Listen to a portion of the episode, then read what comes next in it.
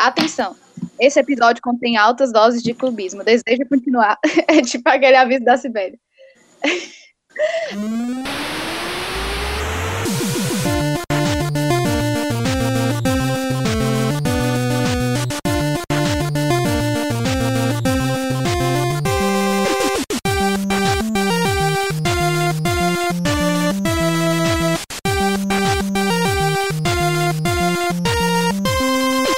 Olá, seja muito bem-vindo a mais um episódio do Avechados, único podcast genuinamente cearense a falar sobre automobilismo, a falar sobre Fórmula 1.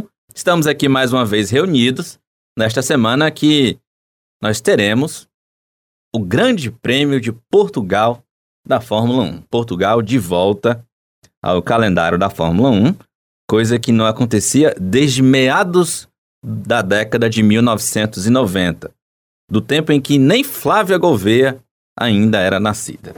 E essa semana a gente tem muito assunto para falar, apesar de não ter corrida, né? Apesar de não termos tido corrida no último final de semana. Até porque tivemos há uma semana atrás o Lewis Hamilton vencendo o Grande Prêmio de Eiffel. E com essa vitória, ele chegou à vitória de número 91 igualando a quantidade de vitórias de Michael Schumacher. Você que acompanhou o Avechados no último episódio, lembra que a gente já deu ali é, uma, uma pequena prévia, né? Sobre o quão foi importante essa vitória, o quão foi histórica essa vitória do Hamilton. Mas hoje a gente vai conversar, entre alguns dos assuntos, sobre o valor dessa vitória, o que representa hoje o Lewis Hamilton para a história da Fórmula 1. E é claro que para estar tá nessa conversa, para estar tá nesse papo, o time do Avechados está todo aqui completo. Então vamos a partir de agora fazer aqui a convocatória. Danilo Queiroz, tá comigo, amigo? Sim, presente. Legal, Danilão. Legal ter você por aqui. Flávia Gouveia, tudo bem, Flavinha? Oi, Sávio, tudo bem? Muito bom estar aqui de novo. Olha aí. Nem tá com sono a bichinha. Só um pouquinho. Sibeli Bastos, tudo bem, Sibeli? Diga lá, meu filho, beleza. Nem tá com sono também, né, Sibeli? A Maria, graças a Deus. Vai acordar que horas amanhã, Sibeli? Cinco. Eita, pau. Acordar o galo pra cantar, né? Só vexada, pô. Legal ter você por aqui, Sibeli. Pessoal, como a gente tinha falado aqui no início então do episódio, a gente vai começar aqui a debater um assunto que é sobre o quanto Lewis Hamilton representa hoje na categoria ao ter alcançado essa vitória de número 91 e ter igual, igualado o Michael Schumacher, né, como o maior vencedor da categoria. Schumacher que tem é, 91 vitórias. Para a gente trazer aqui o ranking dos maiores vencedores da Fórmula 1, temos o Hamilton, então, com 91, assim como o Schumacher. O Sebastian Vettel tem 53, o Alan Prost com 51 e o Ayrton Senna com 41. É, é meio injusto a gente falar, é, porque naturalmente Schumacher e Hamilton chegaram a essas 91 vitórias em momentos diferentes na carreira apesar de que os dois tiveram carros dominantes na categoria por muitos anos. Né? Hamilton, na, hoje na Mercedes, está num carro vencedor ah, desde 2014, né? E o Schumacher, enquanto esteve presente na categoria até 2006, depois voltou em 2010, ficou até 2012, justamente nesse projeto da Mercedes, quando retornou à categoria, mas até 2006, quando Schumacher conquistou a última vitória dele no GP da China, Schumacher teve um carro dominante, com exceção do ano de 2005, né? Quando a Ferrari não teve uma mudança de, de regulamento, a Ferrari não conseguiu fazer um carro tão bom que possibilitou o Schumacher a brigar pelo título, apesar do Schumacher ter tido uma vitória naquele ano, uma corrida meio estranha, né? Lá em Indianápolis. São números que colocam esses dois pilotos como hoje os dois maiores vencedores da categoria.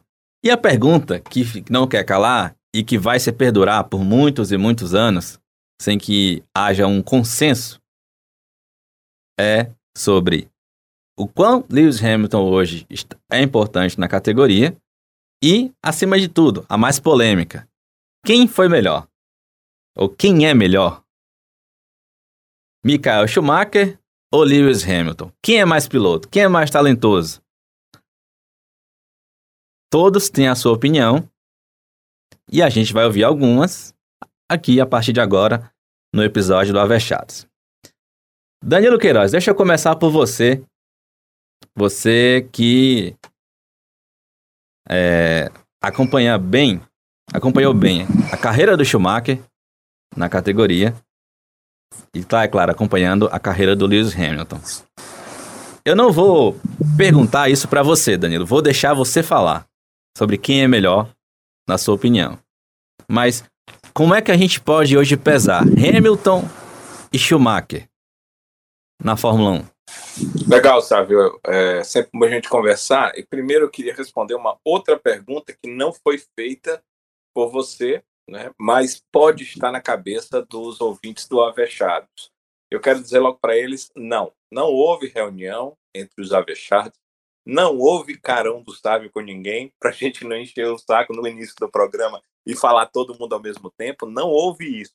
É que hoje as meninas estão com sono, então elas estão mais comedidas. É por isso que não tem aquela é, um fala, outro fala e fica rindo e brincando e tal e tal e tal. É, é muito por isso.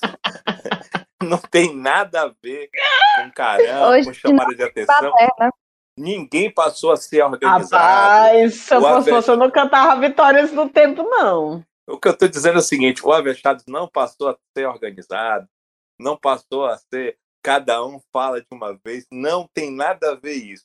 A gente continua do mesmo jeito. O problema é que o sono às vezes inibe um pouco as pessoas de é, estarem aqui com aquela brincadeira toda. Mas o bom humor desse programa eu tenho certeza que vai continuar. Mas vai continuar também nosso ponto de vista, porque você ouve brincadeiras, risadas, mas cada um tem seu ponto de vista. A gente nunca se negou a dar ponto de vista aqui dentro do, do nosso podcast. Então, isso daí tenha certeza.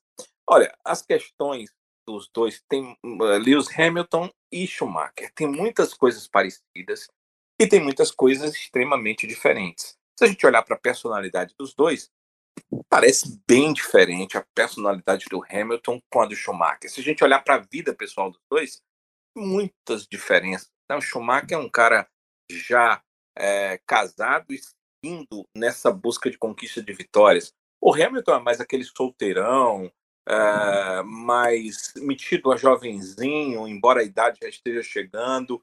Mas é, é uma questão de, de personalidade, de caráter, de opção de vida, é, mas essas coisas também podem ser levadas em consideração quando a gente faz uma avaliação geral é, de um profissional, e eles são profissionais, são dois pilotos.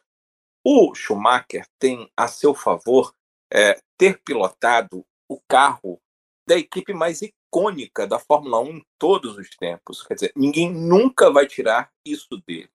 Ele é o maior dentro da maior.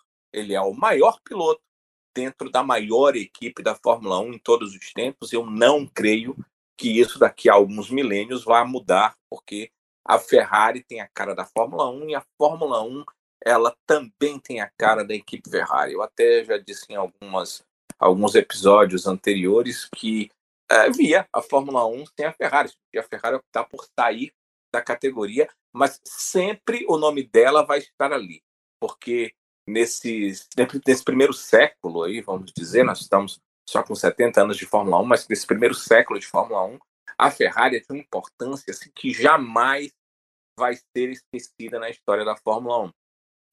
E o, Fer e o Schumacher foi o Ferrari, foi o cara da Ferrari, foi o maior dentro da maior. Então, isso certamente vai fazer com que ele tenha em todo o mundo, em todo esse planeta, pessoas que nunca vão esquecê-lo e que sempre vão tratá-lo como o maior de todos.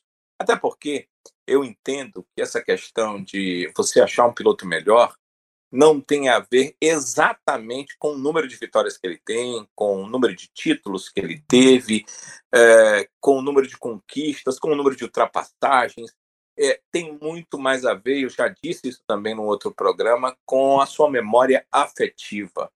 Né? Há, há bem pouco tempo a gente é, ouviu alguns pilotos do passado, o Jack Stewart, por exemplo, cada um elege o seu melhor do seu ponto de vista, e é óbvio que aquela memória afetiva do tempo apaixonado pela Fórmula 1, em que viu aquele seu piloto, aquele seu herói vencer e a forma como venceu e a forma como disputou corridas, isso ninguém vai tirar daquela, daquela pessoa, daquele ser humano. E todos nós temos um.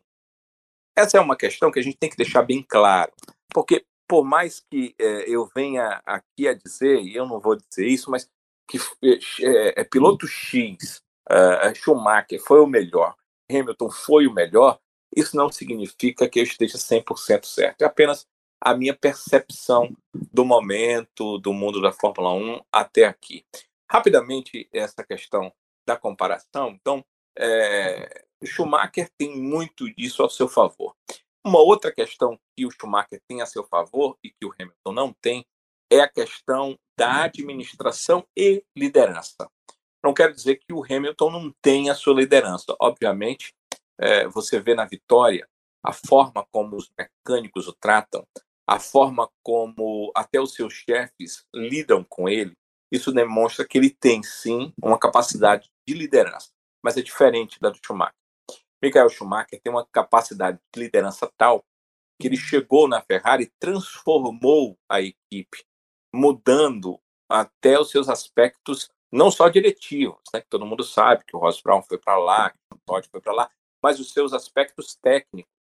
Até na questão técnica, ele deu pitacos, ele colocou pessoas em seus devidos lugares e ele, de certa forma, porque eh, não era, eu, eu vou falar que ele gerenciou isso, de certa forma, porque, claro, ele não poderia 100% gerenciar, obviamente ele era o piloto, ele era a capacidade técnica, ele era o artista por trás dos tempos de volta que a Ferrari teve naquele período. Então, ele é, gerenciou por fora todas essas questões, uma coisa que o Hamilton nunca fez.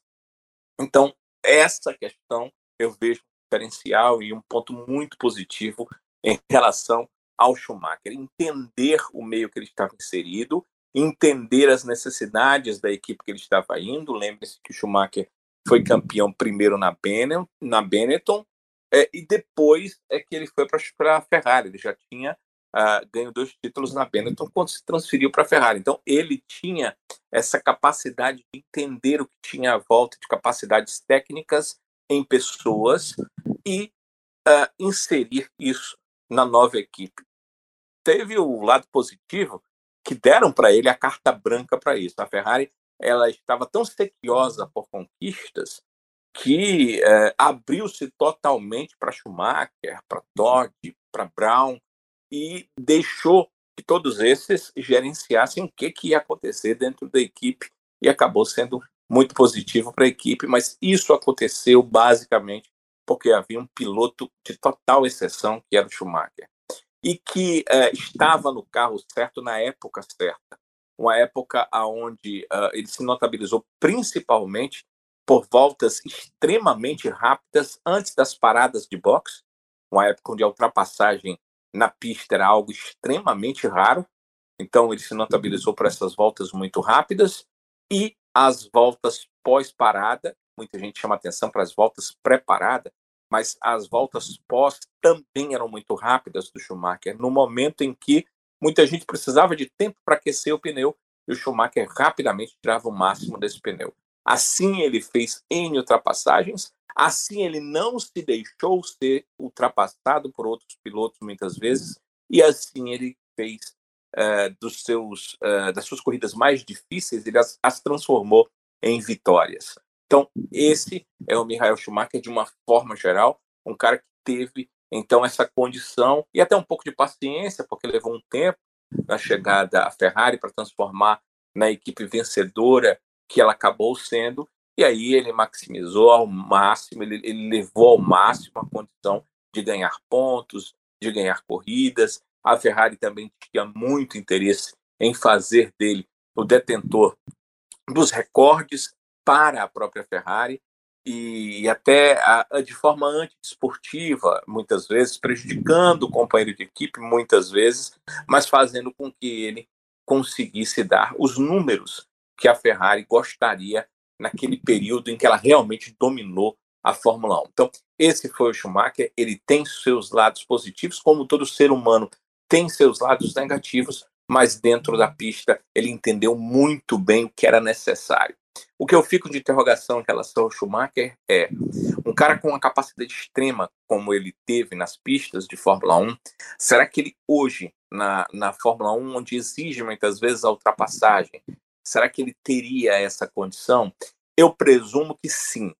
Eu presumo que ele conseguiria sim a, a busca da ultrapassagem, a, a, além da questão da velocidade pura para fazer a melhor volta, da velocidade pura para fazer voltas rápidas e ganhar nos boxes a posição, eu presumo que ele também teria essa capacidade. Mas a minha impressão é que o ápice dele era exatamente naquela questão das voltas, na questão dos boxes, na questão técnica de entender o que, é que tinha que fazer para chegar lá na frente. Então, ele era o cara certo, no momento certo da Fórmula 1.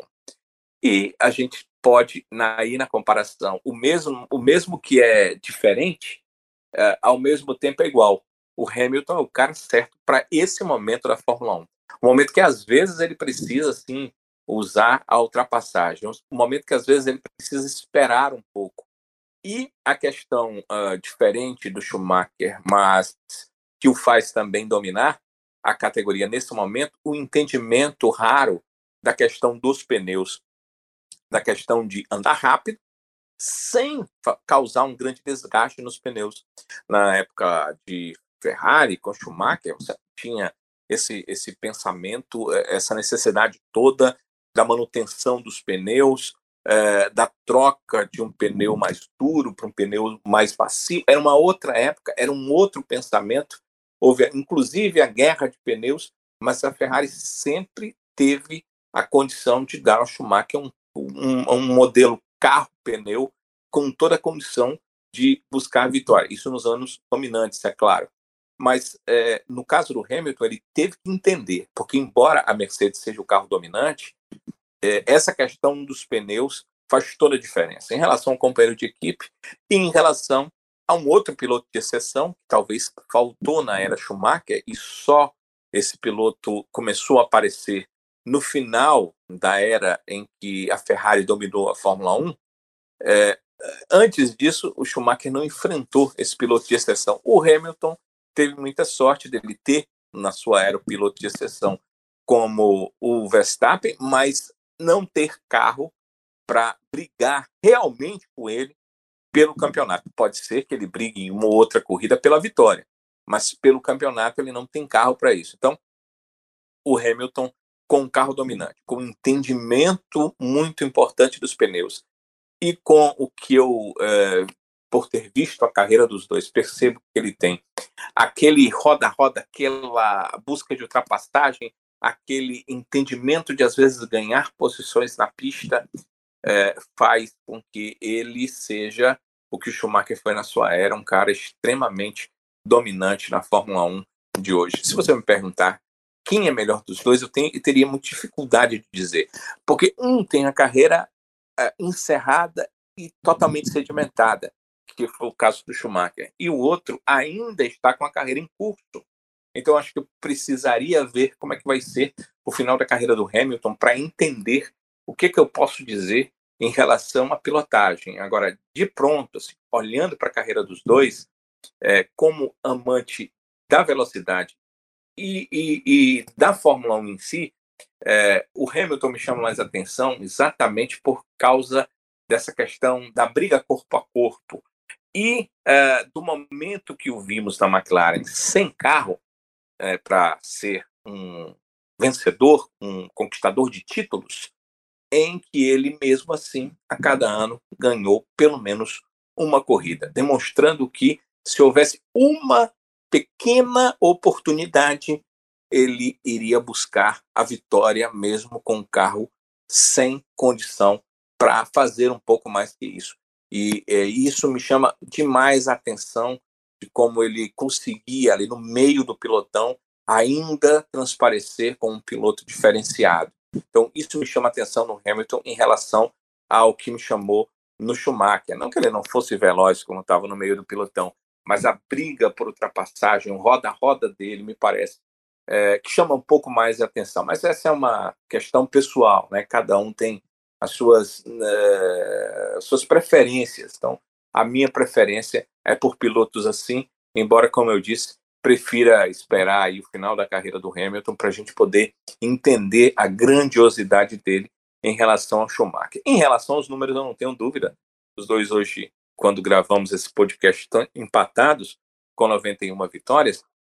Certamente o Hamilton, claro que a gente não sabe diretamente, mas certamente o Hamilton vai é, em condições normais, ultrapassar o Schumacher, vai chegar aí ao, ao número acima das 100 vitórias, enquanto a gente está gravando, o Hamilton ainda não tem contrato com a Mercedes para o ano que vem, mas esse contrato deve pintar ele mesmo, o próprio Toto Wolff é, já deixam claro que a questão apenas de detalhes, de sentar e, e, e fechar alguns detalhes, então ele ainda tendo uma Mercedes com esse regulamento por mais um ano e tendo uh, a gana que ele parece ainda ter por conquistas e por resultados, há uma tendência natural de que uh, o número acima de 100 vitórias seja um número bem plausível para a carreira do Hamilton, se a gente imaginar que ele termina esse ano e 2021 na Mercedes. Mas, para mim, os números não são tudo. A performance é mais importante. E, olhando para as performances, eu eu preciso realmente ver o encerramento das duas carreiras para ter uma ideia.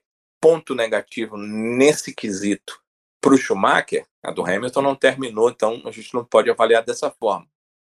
Foi o retorno dele aonde ele não conseguiu ser melhor do que o seu companheiro de equipe. Companheiro de equipe que a gente viu que é brilhante, pois conseguiu fazer frente ao Hamilton na mesma equipe, o que é muito difícil quando você enfrenta um piloto de exceção como Lewis Hamilton, mas mentalmente muito forte. O Rosberg, que até já disse que aprendeu alguns dos jogos mentais com o próprio Schumacher, pois Schumacher tentou usar esses jogos mentais na Mercedes contra ele, acabou conseguindo é, vencer um campeonato contra um Hamilton. E vai ficar na história, certamente, se eu for contar a história das, da, dos anos de Fórmula 1 que eu acompanho, eu vou contar essa história que é a única vez que eu lembro que com o mesmo carro, um piloto excelente bateu o piloto de exceção, porque isso não é comum acontecer na Fórmula 1. E esse é exatamente o ponto que eu ia citar negativo em relação ao Hamilton nessa sua história de Mercedes. Então, os dois têm pontos positivos, os dois têm pontos negativos, os dois foram extremamente dominantes dentro do domínio de duas grandes é, fabricantes, a Ferrari com Schumacher, a Mercedes com Lewis Hamilton, mas falta esse encerramento de carreira do Hamilton para a gente poder talvez fazer uma avaliação mais precisa do ponto de vista pessoal né? porque do ponto de vista geral, essa questão de precisão não existe. Né? É importante é vocês ouçam as nossas opiniões e tirem suas próprias opiniões, porque essa questão de melhor ou pior é como o gosto de um alimento. Né? Cada um tem a sua preferência e não significa que esse ou aquele seja melhor ou pior no geral, mas as preferências pessoais determinam essa questão, e no caso uh, de uma competição como a Fórmula 1, certamente a memória afetiva pode fazer toda a diferença, sabe? Legal, Danilão. Vamos agora pedir aqui uma opinião isenta, certo? Sem clubismo, de uma pessoa que é totalmente imparcial nessa discussão, né? não tem nenhuma admiração por nenhum dos dois pilotos, então eu estou muito seguro que a opinião dela vai ser imparcial nessa discussão. Ô, Sibeli, o que, que você acha do... Essa... Eu fiquei pensando se eu te colocava nessa discussão, Sibeli, porque é sacanagem, né? Mas eu sei que você vai deixar o clubismo de lado. Só que não. Coitado. Sibeli, os dois ah. é, têm uma. Já deixaram o seu nome na, na, história da Fórmula 1. Na né? Schumacher já teve a era dele, o Hamilton ainda está fazendo história. Mas as pessoas daqui a, a, a 10, 20 anos, quando eu e você estivermos conversando com pessoas mais novas do que a gente sobre Fórmula 1, vão perguntar se a gente viu correr Michael Schumacher e Hamilton. E o que, que a gente pode dizer para eles sobre esses dois pilotos, se eles realmente eram tão bons. O que, que você vai poder dizer para essas pessoas, Sibeli, sobre esses dois caras? Excepcionais, geniais. O Danilo falou muita coisa que eu concordo, assim, muita coisa que, que, que vai na linha de admiração dos grandes pilotos, né? Porque se a gente pegar esses caras que simplesmente é, foram muito dominantes e fizeram coisas que até então ninguém, ninguém tinha feito, né? Bateram todos os recordes, número de vitórias, enfim, os números, etc.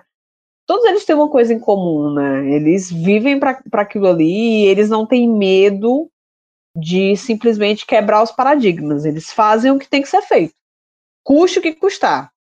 E eu gosto disso, desse espírito competitivo, desse espírito de, de eu vou ser o melhor e eu vou fazer o que tiver que ser feito. E eu acho que que tem mais de semelhança dentre tanto Schumacher quanto o Lewis Hamilton e outros campeões e lendas que passaram pela categoria, exatamente isso, né? Eles têm aquele espírito de vencedor, que não é todo mundo que tem. Pode ter o melhor carro, guiando o melhor carro, mas nem sempre tem aquele espírito ou é, inteligência emocional para suportar a pressão de estar ali na maior categoria do automobilismo. Tu quer ser clubismo, é? Pode ser duas versões.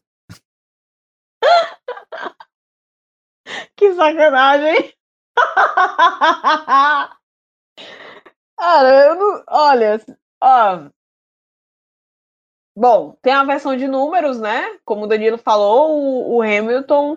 É porque o Hamilton é, é, é de uma geração que, o, o que ainda está subindo em termos de produtividade. A gente tem aí o Nadal com uma idade semelhante, LeBron com uma idade semelhante, os caras estão, entre aspas, velhos para serem atletas, mas estão no gás ainda. O Hamilton não foge muito disso. É muito diferente da geração Schumacher, por exemplo. Né? Então, assim, é... você jamais vai ouvir na minha boca dizer que o, que o Lewis Hamilton é melhor do que o Schumacher. Nunca. Nunca serão, jamais serão. Não vai ouvir, velho. Porque sabe por quê? Porque é, o Schumacher, ele, além de ter sido o, piloto que me fez ficar apaixonada pela categoria, né? Foi o primeiro piloto que eu acompanhei de cara, logo que eu comecei a assistir Fórmula 1, lá para 92. E foi o piloto que eu acompanhei a carreira inteira. É um piloto que tem características que o Danilo ressaltou que eu admiro muito em alguém que é exatamente um, um olhar analítico, um olhar processual e um, uma liderança que faz e que resolve as coisas que têm que ser resolvidas. O Michael foi campeão na Benetton, né, dois anos seguidos. É, e detalhe, se não fosse tanta, tanta confusão que teve, foi 95, foi Danilo, foi 96 a confusão, que ele foi suspenso corrida. 90, tu lembrou, ano? 94 pela Benetton. Sou terrível de ano. Eu também Mas sou terrível de ano. Foi o ano pós dos dois títulos, né? Não. Tu tá falando de que Não, foi, foi 94, né? Foi 94. O primeiro campeonato pela Benetton foi em 94. Em 97, ele foi cancelado do Não. campeonato, digamos assim, por causa daquela tá, manobra mas ainda na do... Benetton, ainda na Benetton, eu lembro que ele foi suspenso uma corrida. Foi, foi esse aí, foi 97. Foi o campeonato pós os dois títulos dele. Gente, eu sou péssima de número. Putz, meu Deus. Enfim, Teve isso. É, teve o um acidente dele. O acidente foi em 99? Que ele quebrou a perna. Foi 99 ou foi 2000? 99.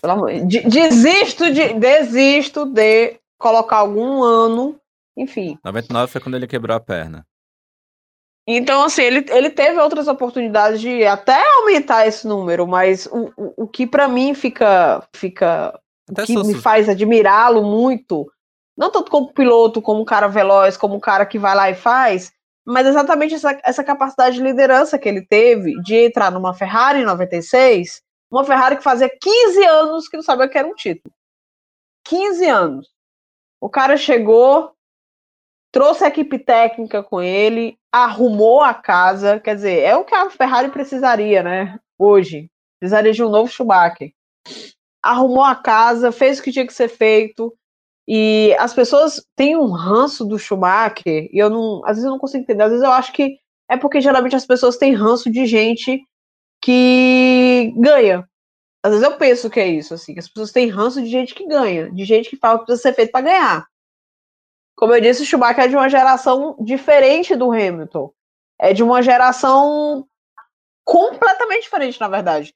Era um cara que vivia para a categoria, era um cara que tinha uma vida muito reservada, inclusive a, a forma como ele é, olhava o mundo ou ajudava ao mundo era completamente discreta.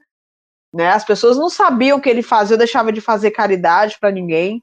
Ninguém sabia disso. Era, era pouquíssimo divulgado porque o foco dele sempre foi muito o, o trabalho dele, o esporte dele, né?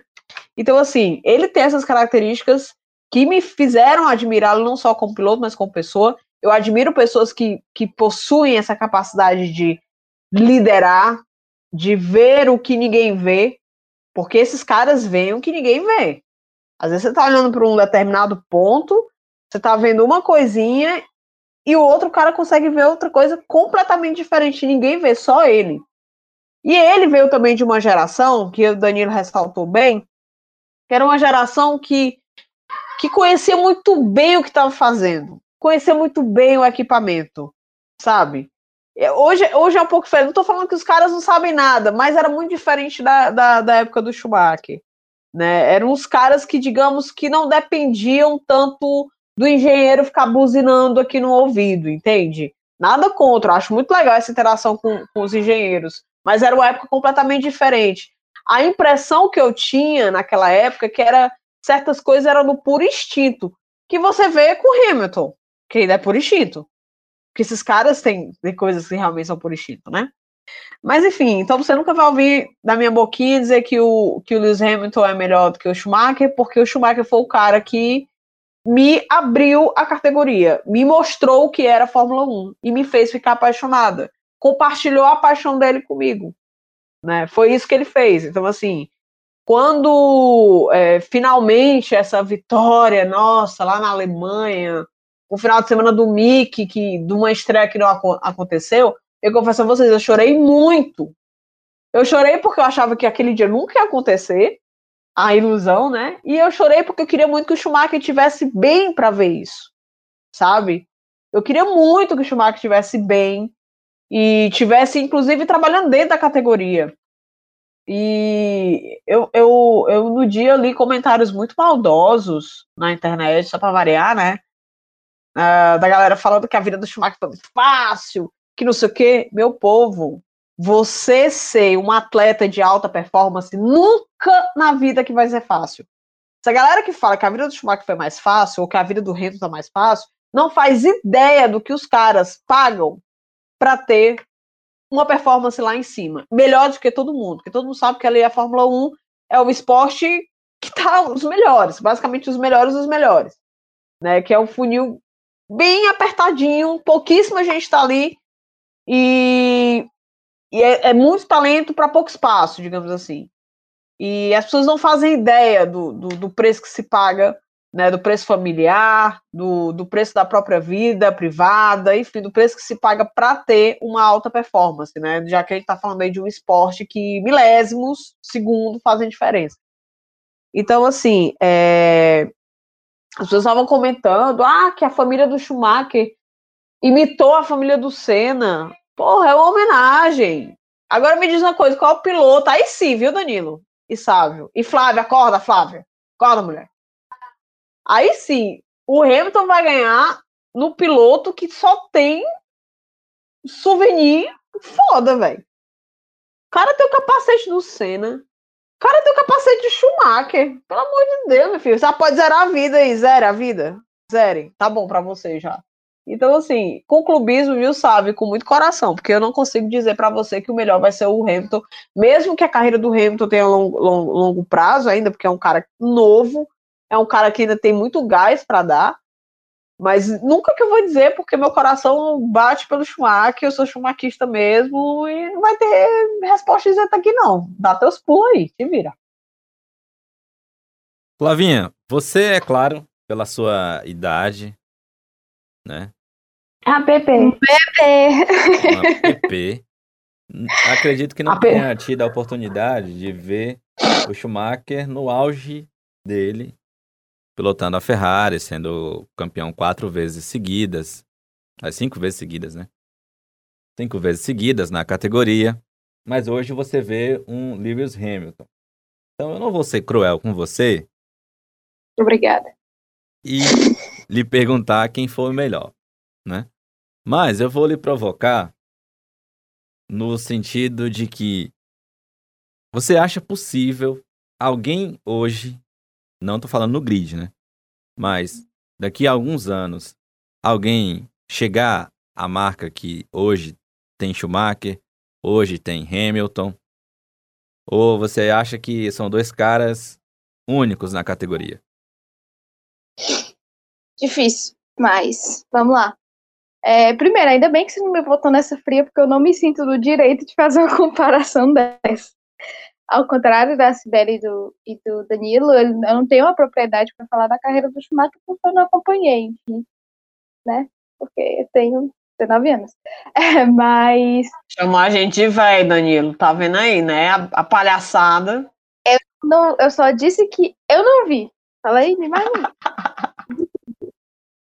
Enfim, é, mas eu digo do tempo que eu comecei a acompanhar Fórmula 1 para cá.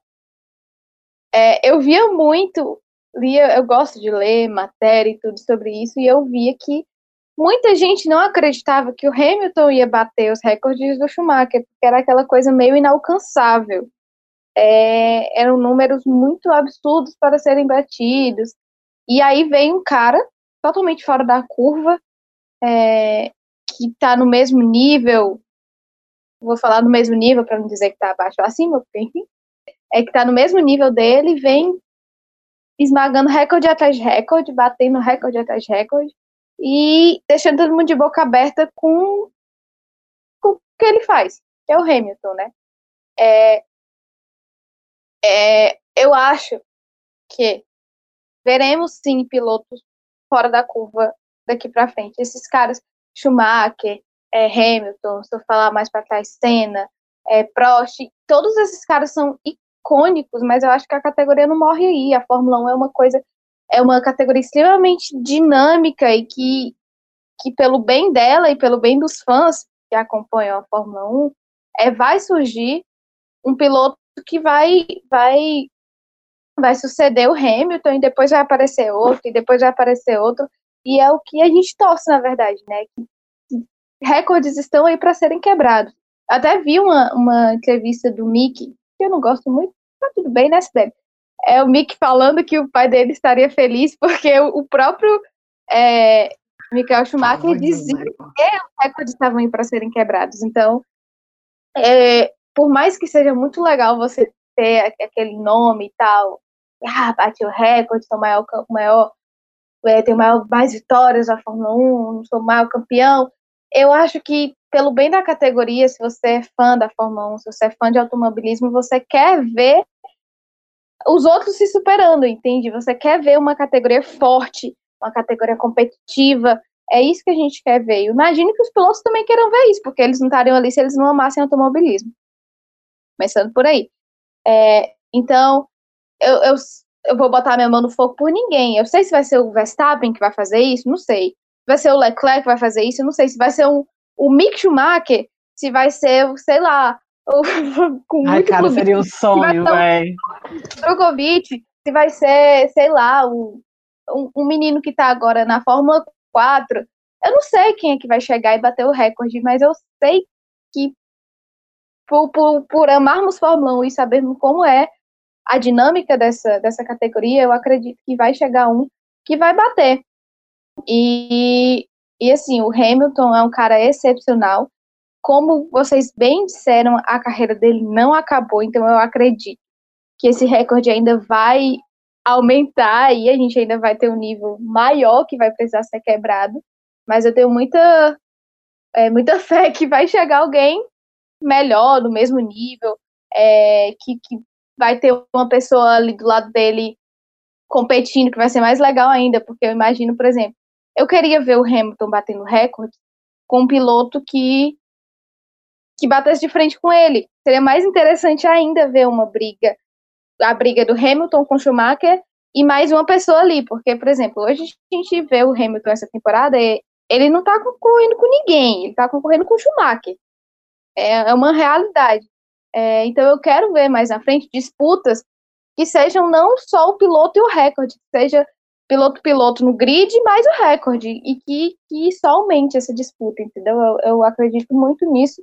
É, acredito muito que a Fórmula 1 é uma, uma categoria dinâmica a esse ponto que vai nos, nos proporcionar, proporcionar essas disputas é, maiores, e, e eu acredito também que a FIA está tentando fazer isso, aos pouquinhos ela está tentando colocar um, um salzinho a mais na, na disputa, que acho que vai melhorar com o tempo, sei lá, se a Mercedes sair, se tiver um investimento maior nas equipes, é, o teto abaixar, é, não sei exatamente como vão fazer isso, mas acredito que vão conseguir, porque essa é o, esse é o objetivo, isso é o que nós queremos ver, o que os fãs querem ver, que todo mundo que ama automobilismo quer ver, é disputa, é recorde sendo batido, é vendo um cara que a gente olha e fica assim, meu Deus, o que, que esse cara tá fazendo? Esse cara tá escrevendo a história. É, a gente tá vendo isso com Hamilton agora, vocês viram isso com Schumacher, e espero ver isso com, com mais um piloto lá na frente. É, eu tava aqui vendo uma, umas, uns números, né? E pensando aqui num argumento pra, pra gente pra gente falar sobre esse assunto.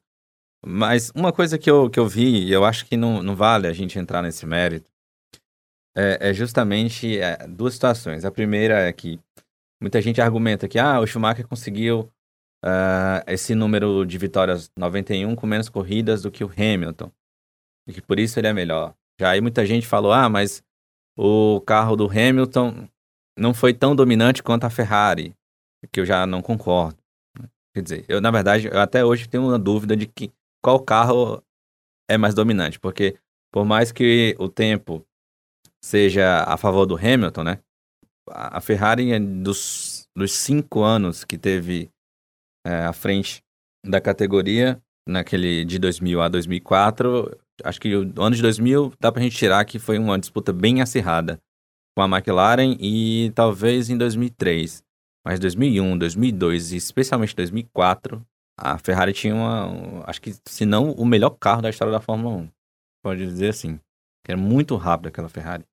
E o Hamilton, a Mercedes está aí dominando a categoria desde 2014. 2014, 2015, 2016, a Mercedes de fato dominou, né? Sem, sem muitos rivais. 2017, a Ferrari endureceu bastante essa disputa e também em 2019. Apesar de que em 2019 a Ferrari estava irregular, né?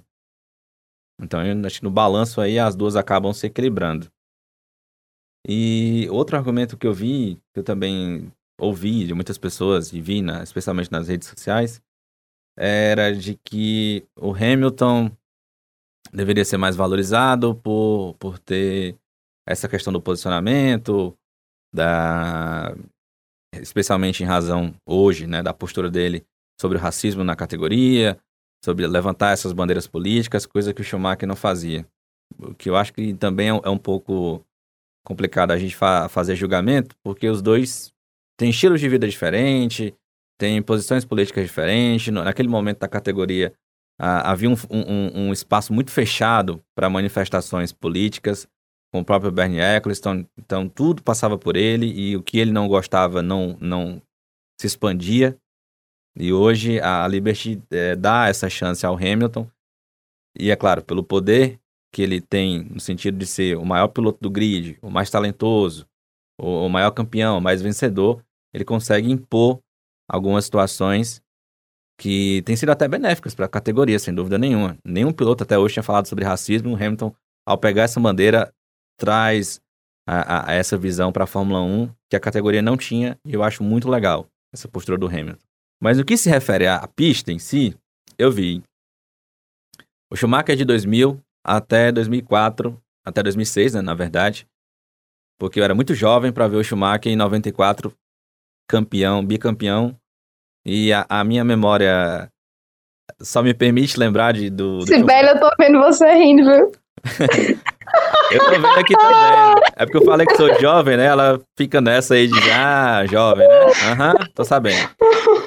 Mas eu sou, viu? Só tenho um cara de velho, viu, Sibeli? Eu tenho trinquinha só. 3.0 motor. Mas só. Eu lá digo minha idade, tem nem o perigo. Né? Mas só pra, pra gente, é, enfim, seguir aqui no argumento. Então eu vi o Schumacher de 2000 né, até 2006, naquela primeira parte, e vi depois o Schumacher de, de 2012, de 2010 a 2012. Então, eu nem vou, vou ser chato de pegar esses três anos do Schumacher na Mercedes.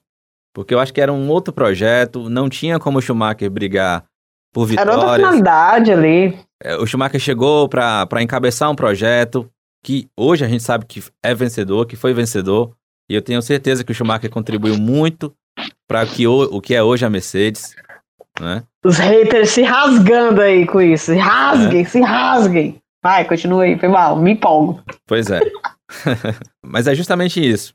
E o, o Hamilton tá num, momento histórico que é um pouco maior do que o, o Schumacher, né? O Hamilton, desde criança, desde de jovem, chegou na categoria, brigou no primeiro ano dele por título, perdeu aquele título pro Raikkonen, porque o título era dele e ele, pela falta de maturidade, perdeu aquele título nas duas últimas corridas pro, pro Raikkonen, mas ele chegou brigando com um bicampeão mundial.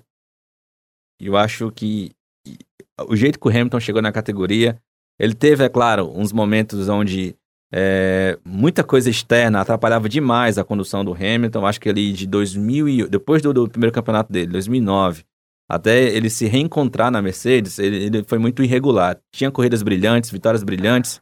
Bota na conta da Nicole aí, viu? Mas tinha, mas tinha algumas coisas externas que, ao que parecia, atrapalhavam o Hamilton. Até que ele colocou a cabeça no lugar quando ele chegou na Mercedes e aquela disputa com, com, com Rosberg, acho que fez muito bem a ele, porque ele pensou que para ser o cara que ele é hoje, ele precisava ter foco na carreira, precisava mudar o estilo de vida dele, e hoje ele é uma pessoa totalmente diferente do que era no início da carreira. Muito legal ver o Hamilton hoje o que é, o que hoje ele representa historicamente para a categoria. E o Schumacher teve, teve situações diferentes. Né? O Schumacher hoje carrega. Quando você falou, Sibeli, até, sobre por que, que as pessoas têm tanto hate pro, pro Schumacher, né? Tem, é claro, esse lado que você. Brasileiro, brasileiro. Sim, sim, sim, tô falando. Sim, sim, claro. Caso do Brasil. Tem essa coisa do, do vencedor, de fato tem. Tem a questão é, da, daquela narrativa criada pela imprensa quando o Barrichello estava lá, de que o Schumacher. É, a Ferrari prejudicava o Barrichello em razão do Schumacher. É, eu não vou nem entrar nesse mérito, não, porque tem algumas situações que a gente sabe que foram verdades, outras não. Tem coisa que é muita coisa que é folclore. Então não vou entrar Tem um PS aqui, eu vou abrir até um PS aqui. Foi mal, Sávio. Foi tem não. um episódio do Baú do Esporte, a Baú da, do Esporte da História, nem lembro. Esporte, Mas é um quadro que tem na Sport TV Sim. que passa corridas antigas memoráveis, né? Com, com, a participação, no caso, às vezes, do piloto que, que participou. No episódio do, do, da primeira vitória do Barrichello na Alemanha, Cara, tem uma, uma, uma, parte que ele fala do Schumacher que ele diz assim: que quando ele tinha dúvida sobre o carro, ele ia falar com o Schumacher sobre acerto de carro, como é que o Schumacher fazia o acerto do carro dele. Ele disse que trocava essas informações com o Schumacher. Eu ficava olhando assim, ah, é, trocar. Eu fiquei, olha, disseram que a Maria era tudo pro Schumacher, nada para ti. Entendeu? E realmente foi criada uma narrativa assim, por conta de episódios, porque aquilo ali foram coisas pontuais, não era sempre que acontecia. Aconteceu e você fica hum, lamentável, mas ok. Naquele momento eles achavam que tinha sido necessário. Sabe-se lá o que passa na cabeça do estrategista da Ferrari. Mas assim, você julgar a carreira campeã e fora da curva de um cara por causa de episódios pontuais, você achar que como eu já li comentários, que se não fosse o Barrichello, o Schumacher nunca tinha sido, nunca tinha ganho aqueles cinco títulos seguidos na Ferrari. Pelo amor de Deus, meu filho, vá tomar banho. Ajuda a te ajudar, pai, pelo amor de Deus. Continua, sabe, foi mal. Me empolgo. Eu vou seguir aqui no meu raciocínio. Eu tenho uma opinião, não do jeito que você está falando né, em relação a isso, mas, enfim, eu acho que o Barrichello teve uma contribuição importante nessa, nesse momento da Ferrari. Mas o que eu ia dizer é o seguinte, ainda explicando a história do Rachel Schumacher, que teve também aqueles episódios, né, do campeonato de 94, aquela manobra é, que muito discutível para cima do Rio, a manobra do, discutível para cima do, do Villeneuve. Muita gente acha que. Eu não acho que a do Villeneuve eu achei um pouco exagerada. Eu acho que não foi. As, as pessoas olham um pouco tortas, assim, para a história do Schumacher. Eu acho que, que não, não foi bem assim. Então, os dois têm o seu, o seu momento na história da Fórmula 1. E os dois, até hoje, daqui a 10 anos, talvez a coisa mude. Mas para mim, hoje, os dois estão ali no primeiro pódio, assim, da, no primeiro lugar do pódio da Fórmula 1. Eu acho que é muito difícil, é uma questão muito pessoal, escolher quem foi melhor e quem, quem, quem não é. é. Tem gente até que fala. Eu vi hoje uma declaração do, do, do Jack Stewart. Do, do, do, Stewart, que tá, é. meio, tá, tá uma metralhadora ele pra é, falar. O Jack Stewart falando. O Jack Stewart falou, né, que não é nem Hamilton nem, nem Schumacher. O Berger falou que não é Hamilton nem Schumacher, é Senna. Enfim, isso aí eu não vou entrar nesse mérito aí. Eu acho que. Hoje... Pois é, tudo depende da ótica do, do, que você admira em alguém, do que você leve em consideração que, o que a pessoa é bom. É, a, é gente vai usar, a gente vai entrar até no, numa situação. Do, é, é, vamos nós aqui falar de futebol, né? Mas do mesmo jeito que a gente fala que o Pelé é o, melhor, o maior jogador da história do futebol, para os argentinos é Maradona. E, tipo, tem gente que nem sequer, gente que não é argentina, que nem sequer fala que o Maradona é o melhor jogador da, da história da Argentina. É, a gente fala que é o, é Messi, Messi. Né? Eu já não acho, mas enfim, tem o de Stefano. Então, aqui no Brasil a gente fala que é o Senna é o maior piloto da história da Fórmula 1. Mas tem gente aqui no Brasil que nem diz que o Senna é melhor do que o, o Piquet. Tu tá entendendo onde é que a gente ia chegar? Ou vai chegar quando a gente se mexe numa discussão dessa? Ah, eu acho que a gente tem que entender boa, o seguinte. Schumacher e Hamilton tem os dois, cada um tem, marcou a história na Fórmula 1. Hamilton ainda tá fazendo a história e vai ser o maior da história até que apareça outro e seja melhor do que ele. Só pelos números. Sim, eu tô falando em relação a números. não estou repetindo, não estou entrando no mérito talento bruto. Estou falando de números, tá? Então, números, o Hamilton vai ser o maior da história. Até que outro piloto vá lá e consiga ultrapassar os, os números dele. E aí essa pessoa vai ser, uh, em matéria de números, uh, o maior piloto da história. A gente se estendeu aqui nesse debate, hein? Mas também o assunto era bom. A gente tinha que falar bastante mesmo. Mas outro assunto, pessoal, que tá dando o que falar, e aí eu acho que pegou todo mundo assim de surpresa, foi a Honda tá dizendo que vai pegar o beco ao Ben Cearenseis da categoria a partir de 2021. E a pobre da Red Bull tá mais perdida do que segue em tiroteio sobre o que fazer a partir da temporada do ano que vem no que se refere a motor. E aí é claro que essa decisão ela tem não só um impacto para a equipe Red Bull, mas pode ter um impacto para a categoria. A Red Bull já está brigando para a situação de, de, congelamento de motores. Se não for do jeito que ela quer, está ameaçando já sair. Tem piloto que com a Honda sendo a fornecedora de motores para a Red Bull seria nome certo na categoria, agora já não é. Mas tu viu que iludiram o Fialei, né, essa semana, do Tsunoda. Iludiram. Fiquei com tanta pena, macho. Iludiram, iludiram sim. Danilo, você tá aí, Danilo? Dormiu? Não, tô por aqui. Danilão, conta pra gente aí essa, essa movimentação da, da Red Bull com a Honda, essa saída da Honda, e o que, que você imagina que vai impactar para a temporada e para a própria equipe Red Bull, né, a partir de 2022? Bem, a questão é o seguinte, é, eu vou, mas vou daqui a pouco, então é, a Red Bull sabe que não vai contar com a Honda, mas apenas a partir de 2022. Então ainda continua com a Honda em 2021. Primeiro temos que avaliar se isso é positivo ou negativo? A princípio parece ser positivo, porque a Honda passou para a Red Bull um quadro do que ela deve fazer de atualização para a próxima temporada. Ou seja, é, se a gente estivesse falando de uma outra marca americana, europeia, uh, íamos ficar com o pé atrás em relação a essas atualizações.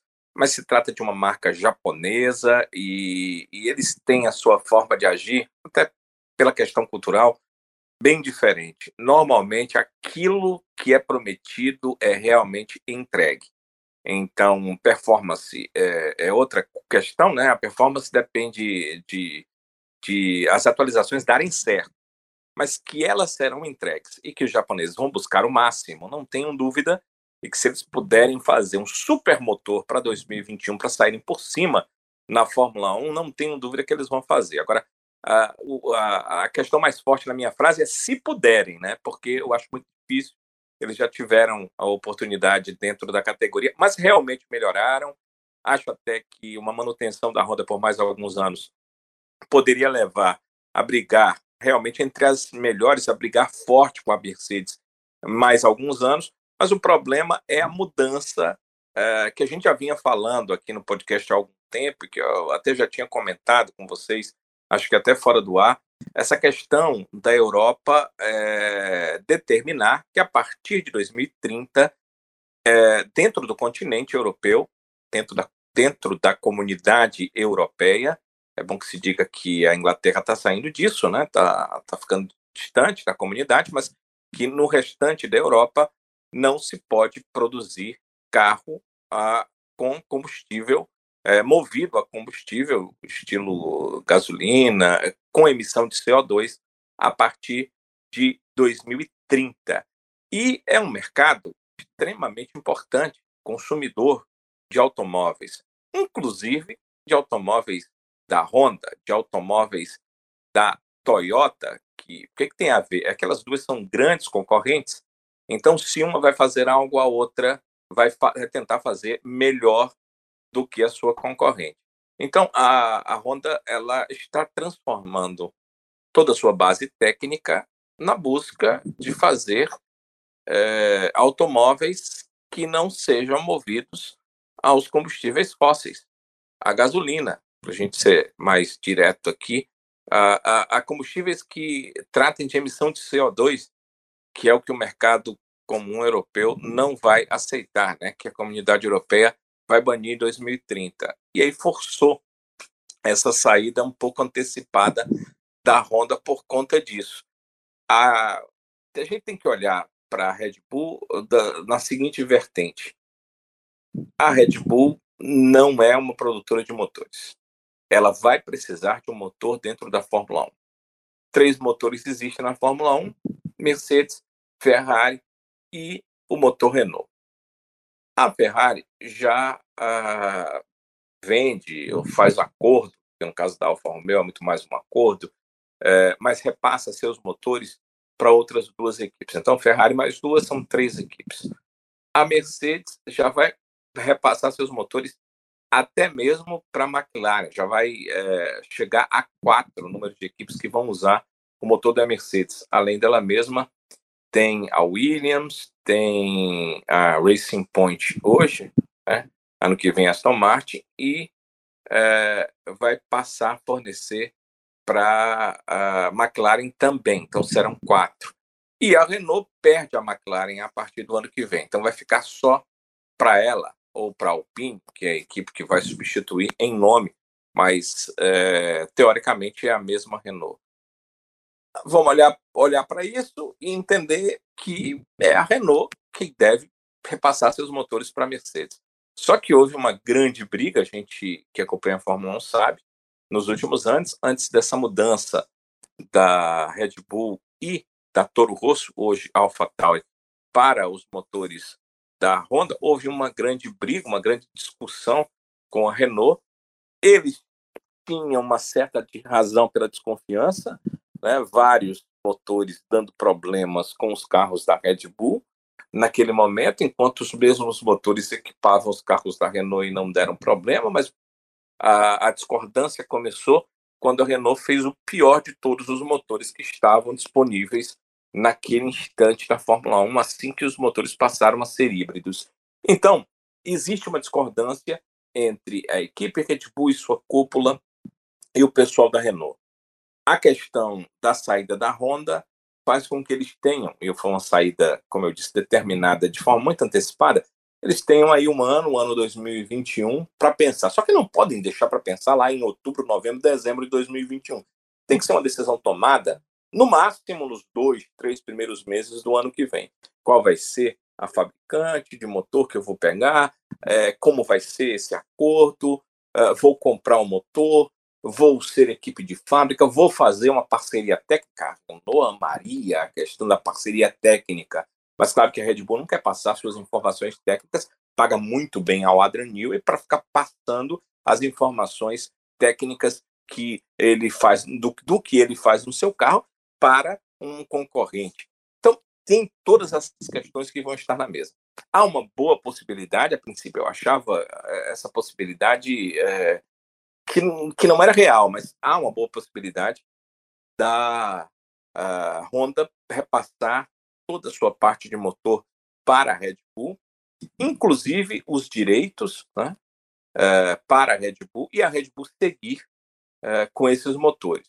O problema é que a Red Bull sabe o quanto a Honda investiu nas mudanças ano a ano nos motores e sabe que são valores muito altos. O que a Red Bull está perdendo, é, acho que isso foi pouco foi dito, mas não é pouco. A Red Bull está perdendo muito. Imagina o seguinte: tu tens hoje uma fornecedora de motor que faz o motor do jeito que tu dizes que ela deve fazer. Ou seja, olha, tá aqui meu carro, vamos, vamos, vamos definir aqui como é que a gente pode fazer um motor? Porque o carro é esse, ó. O Newey acha que a, a frente tem que ser assim, que a parte de trás tem que ser assim. Como é que a gente faz? Quer dizer, você faz uma parceria para determinar como é que vai ser o motor. E ele vai ser 100% encaixável no teu carro. Porque, em parte, tu aceitas o que ela vai fazer de motor porque tu queres maior potência. Em parte, ela determina, você determina para a empresa algo em relação à forma que o motor vai ser colocado, porque há uma parceria, porque vocês dois estão concorrendo com o mesmo objetivo, fazer o carro Red Bull com motor é, Honda ter melhor capacidade. Esse, é um ponto que ela perde, porque se ela passa a ser cliente, a Renault, a Mercedes, vamos dizer, que eu não acredito que vai acontecer, a Ferrari, vão dizer, olha, meu motor é esse está aqui a dimensão dele, está aqui como é que ele trabalha. E aí você faz um carro em cima dele. É diferente de você fazer um carro com a parceira. Você perde isso. Mas isso é o que você menos perde. Você perde uma fornecedora que te pagava para fazer motor. Ah, pagava, pagava. A Honda pagava a Red Bull para a Red Bull usar o motor dela. Então você perde dinheiro. E terceiro, você vai passar a pagar você recebia para usar o motor que fazia do jeito que você queria, do jeito que a parceria determinava, você passa a receber o motor é, do jeito que os caras fizerem e você vai adaptar seu carro e ainda por cima você, ao invés de receber, vai como cliente pagar para ter esse motor que não era exatamente o que você gostaria. Então, a perda da Red Bull ela é muito grande a partir de 2022. É por isso que eles estão avaliando todas as questões do mercado. Questão de é, se vale a pena ficar com esse motor que foi feito sob medida para o carro dele e apenas a partir dali seguir com ele, e aí eles querem o congelamento, e aí já ameaçam deixar a Fórmula 1 se a Ferrari impedir esse congelamento. Mas eu acho que a Ferrari está muito correta em impedir o congelamento. O motor da Ferrari é o pior motor hoje da Fórmula 1 e ela está proibida de fazer a atualização para 2020, vai poder fazer a partir de 2021, e aí vai congelar simplesmente porque a Red Bull quer comprar o espólio da Honda e não quer gastar para melhorar esse motor nos outros anos. Poxa, aí não dá para ser favorável a uma questão como essa. Né? Eu não vou olhar para a equipe porque é a Ferrari, porque é a Red Bull, não dá para olhar uh, e achar que a Red Bull agora vai poder ditar a regra da Fórmula 1, que o motor tem que ser congelado simplesmente porque ela não tem dinheiro para gastar para melhorar o motor. Se você não pode fazer, não faz. Compra o motor da Renault e seja o que Deus quiser, tente viabilizar seu carro no formato que a Renault vai te passar em relação aos motores. Então, essa é uma questão muito ampla, muito complicada, muito difícil de, de se estabelecer, mas no frigir dos ovos, a, a Red Bull já sabe o seguinte: 2021 eu perco a Aston Martin, meu principal patrocinador. 2022 eu perco a fornecedora de motor, que não é que ela me dava o motor de graça, ela me dava dinheiro para eu usar o motor dela e toda a capacidade técnica da empresa para que eu pudesse fazer um carro dentro das diretrizes do motor que eu mesmo ajudei a ajustar na fábrica de motores. Então, é uma perda grande, é uma perda considerável, eles devem estar coçando aí bastante a cabeça para saber o que é que eles vão fazer a partir de 2022. Qualquer das soluções, comprar motor que seja da Renault de outra companhia, ou fazer seu próprio, qualquer dessas soluções é bem pior do que seguir com a Honda, mas essa opção eles já não têm mais no mercado. Eu botava na conta do Alonso. A Honda tá saindo porque o Alonso tá entrando. o que, que tem a ver? Alonso volta pra categoria. A Honda não quer ficar no mesmo espaço, não. Não quer ah, habitar sim, o mesmo não quer espaço. respirar não. o mesmo ar, né?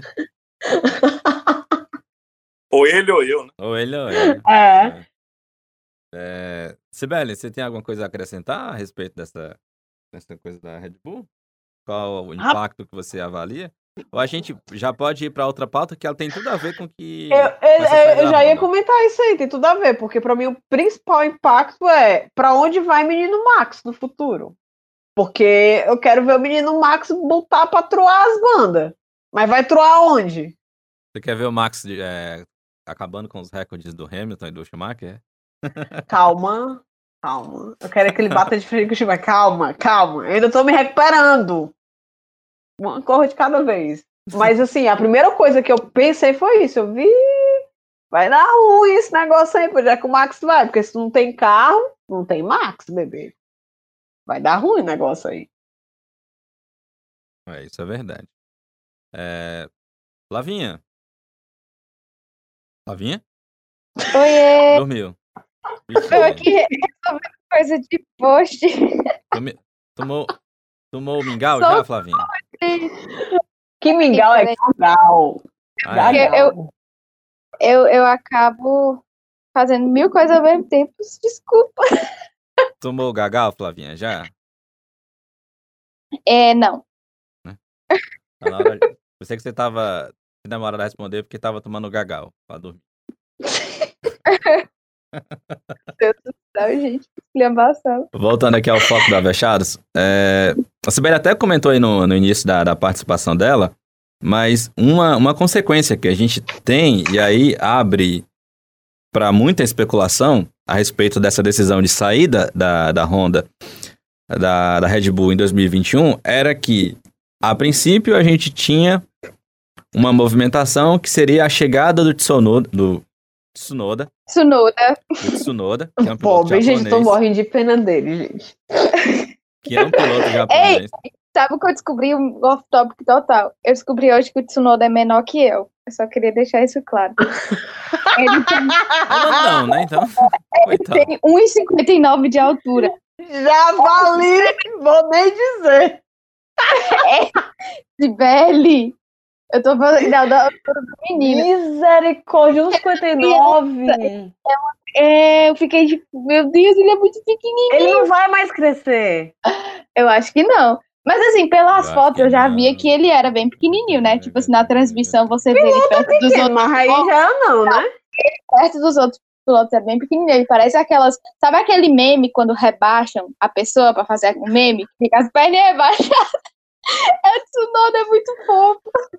Vale, é um bibelô, bichinho, é, chaveirinho. Miniatura. Porque ele é menor que eu. Desculpa, um off-top total, mas é porque eu tinha que, que, falar isso que eu descobri hoje. Eu fiquei chocada.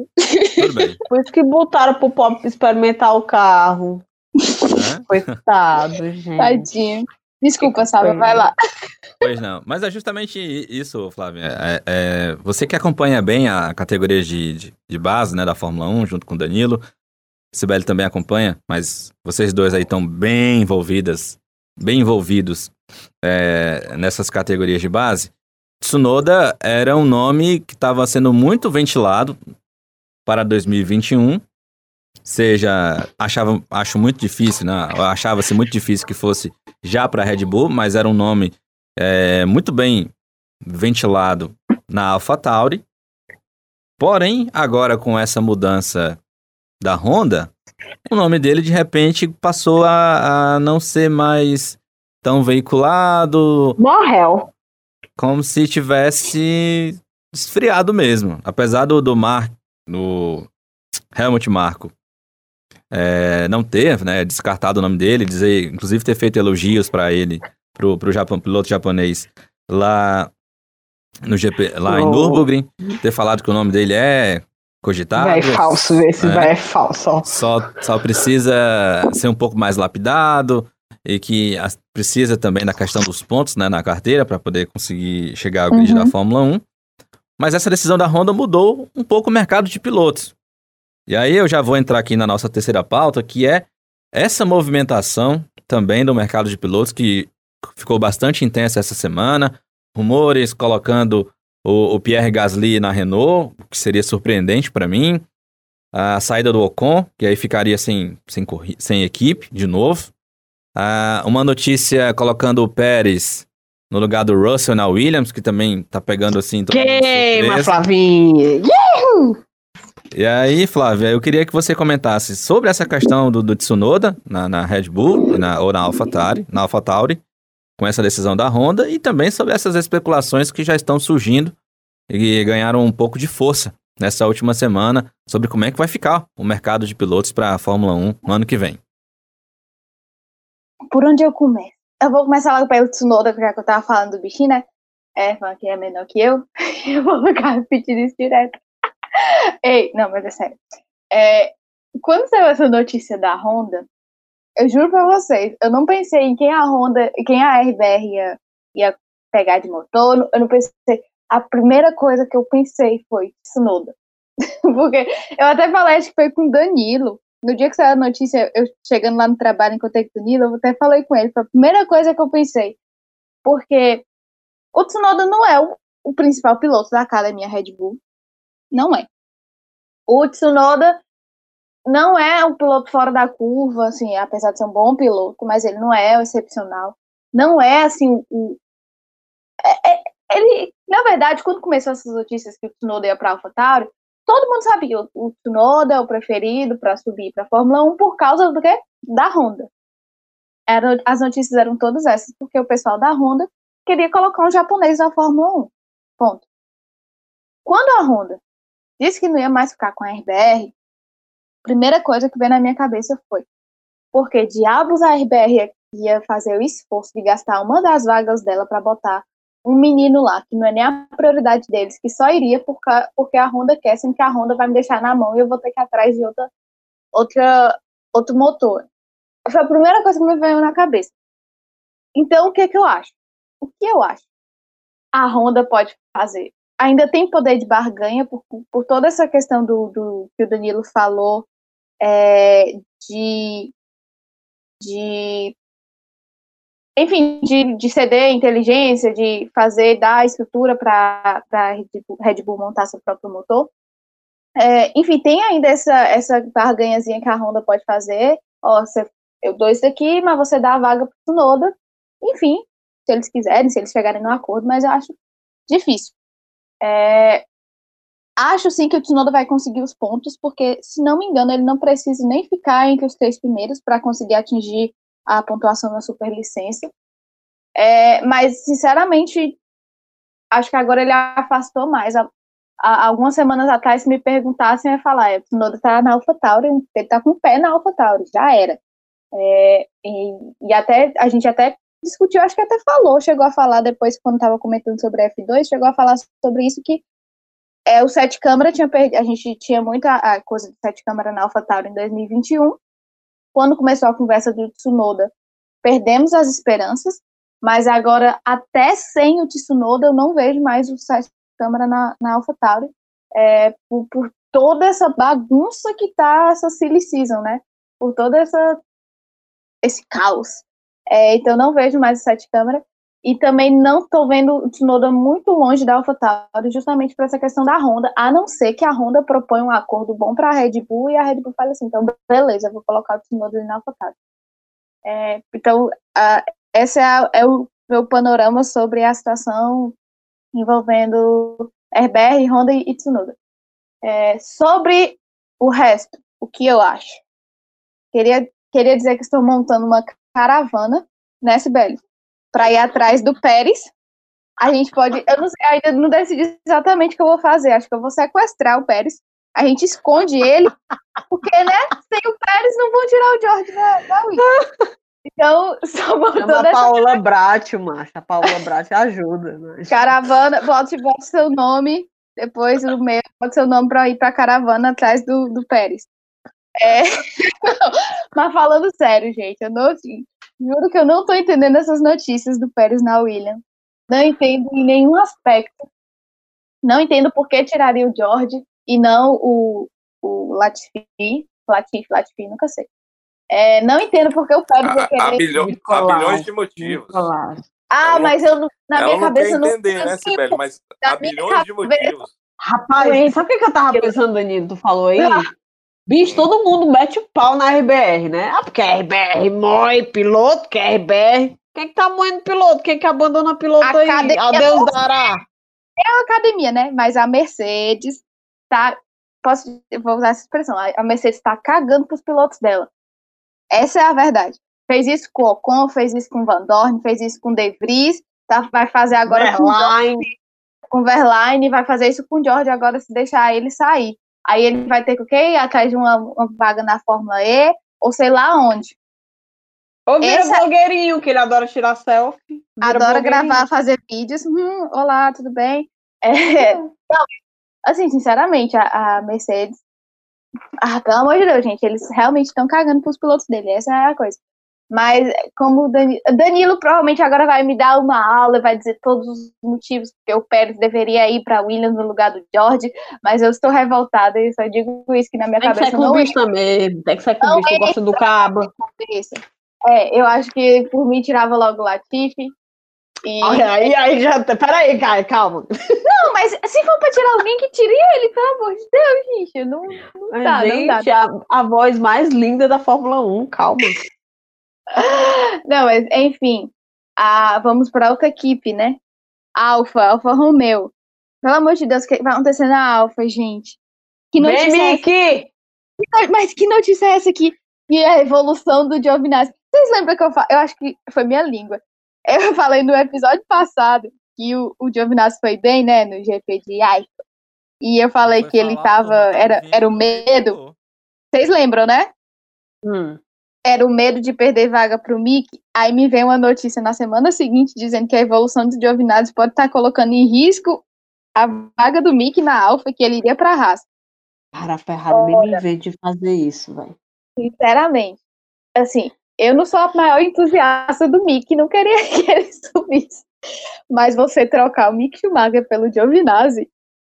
Manda gente, fechar, manda fechar. A academia Ferrari é pra quê? Fecha as portas. Mas o Giovinazzi também ah. era, né? Academia Ferrari. Mas o Giovinazzi é italiano, né? É, mas. Mas o Mick Schumacher é o filho do Schumacher. É o Schumacher. Não, é o Schumacher. Não, mas entenda, entenda Sibeli, eu não tenho dúvida que o Mick Schumacher vai estrear na Fórmula 1 em 2021. Com certeza. Não eu tenho, tenho dúvida.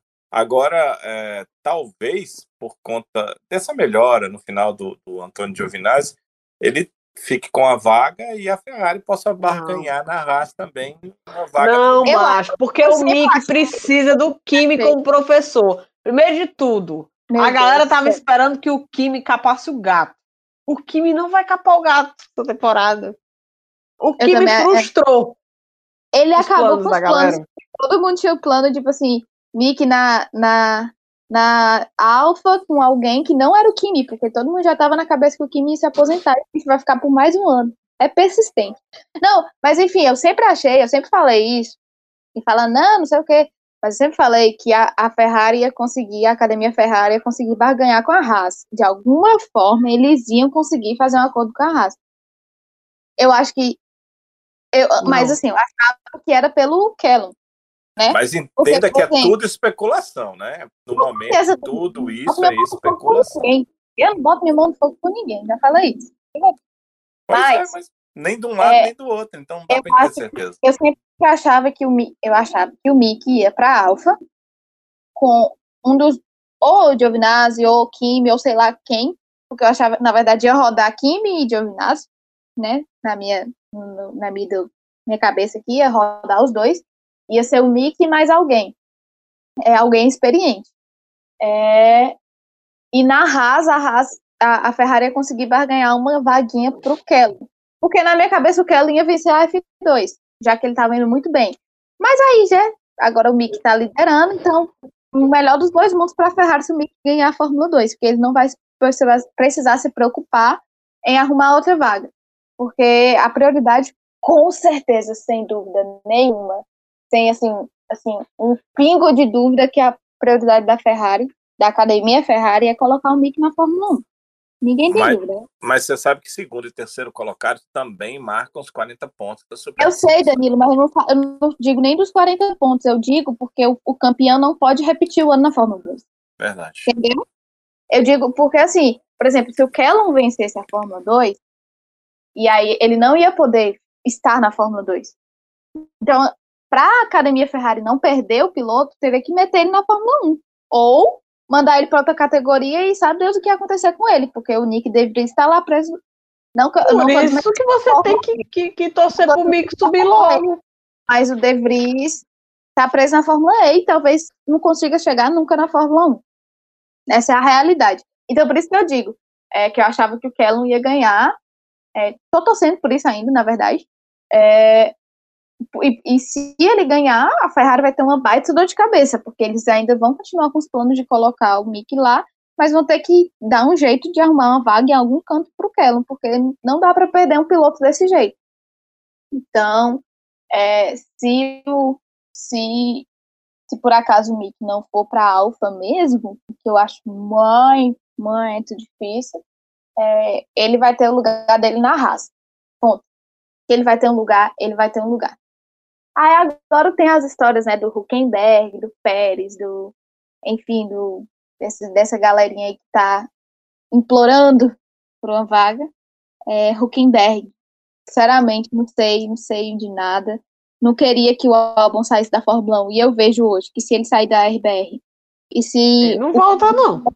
Pois é. Se o Kvyat não sair, por exemplo, e aí rebaixarem, rebaixarem o álbum para AlphaTauri, ficar álbum em gasolina AlphaTauri, e o Huckenberg na RBR, por exemplo, é, não vejo o álbum conseguindo vaga em outro canto. Então, é, não queria que isso acontecesse. Não queria ainda que tem um russo, ainda tem um russo. Eu tô falando, se o Kvyat não, se o Kvyat permanecer, certo? Se o Kvyat continuar na AlphaTauri, Kvyat e Gasly, vamos dizer que os dois continuam. É, não tem vaga na, na AlphaTauri. Se o álbum sair para entrar o Huckenberg, o álbum não consegue vaga em outra equipe. Não vejo o álbum e, e ainda tem o Tsunoda nessa equação aí, né? Porque o Kvyat pode sair, o Tsunoda mais... pode ser o companheiro ali da, da AlphaTauri, eh, do Gasly, e a situação fica a mesma. Se não o mais provável de rodar é o Kvyat. É o mais, eu acho exato, que é o exato, mais provável. Exato. Aí se o Kvyat rodar, aí fica aquela coisa, ou eles botam o álbum para AlphaTauri e contratam alguém para Red Bull, ou bota o Tsunoda na AlphaTauri e deixa como tá lá a Red Bull. É, eu não, não sei exatamente o que vai acontecer, porque eu tô com essa coisa do Tsunoda, que a gente não, não tem mais como imaginar, era já uma coisa quase certa, e agora já não tem mais, acho que nem 50% de, de certeza que o Tsunoda vai subir, né? Mas é o que você disse, Mila, é tudo especulação. É, se eles conseguirem um acordo até lá, a gente não sabe, né?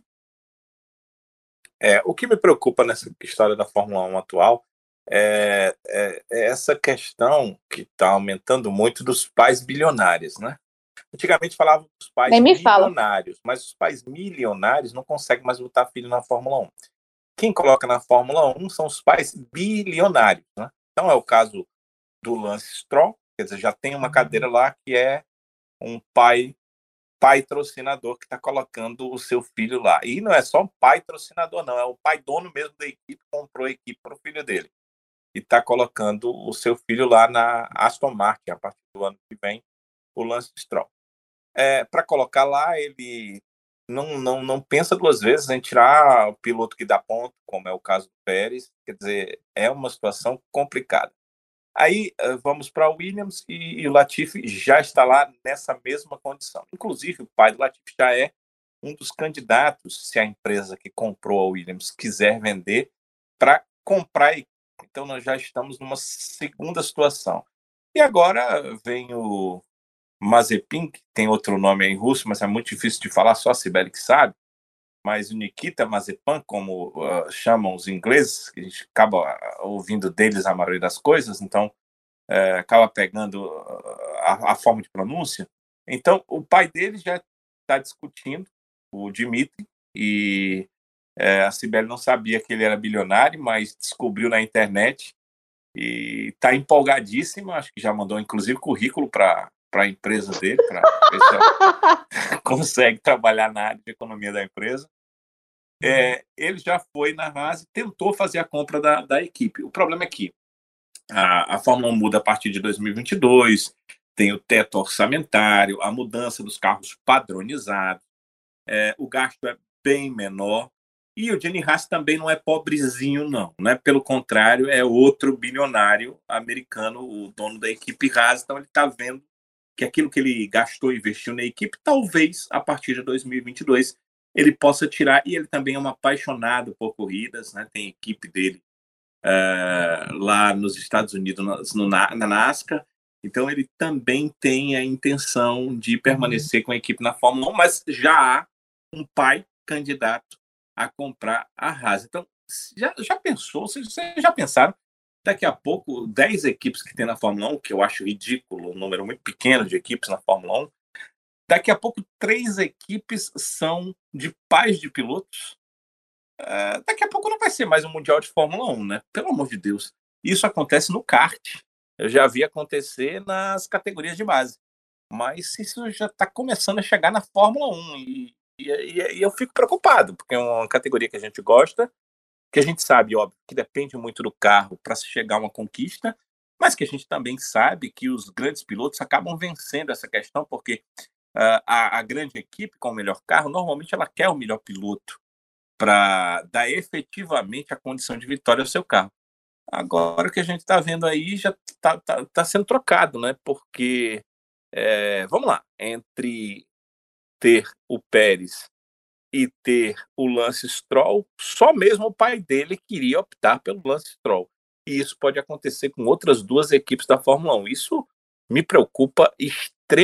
Né? Dentre todas as especulações que o mercado faz, e que são comuns e que são normais de trocas de pilotos, a, a que mais me preocupa é essa, né? De uma possibilidade que não é para o ano que vem, mas para um futuro próximo da Fórmula 1, a gente ter três pais de pilotos donos de equipe decidindo vagas e já estão conseguindo colocar seus filhos em equipes de Fórmula 1, eu acho extremamente preocupante. Mas vocês não falaram nessas mudanças na Haas sobre dois pilotos exponenciais da Fórmula 1, né? O Magnussen e o Grosjean, que podem ficar sem assento para 2021. Como é que a gente pode Tô pensar 2021 sem Tô muito triste. pilotos, né? KKK. Quem é que vai botar os outros pilotos pra fora? Sabe qual é o absurdo é mesmo? É o absurdo.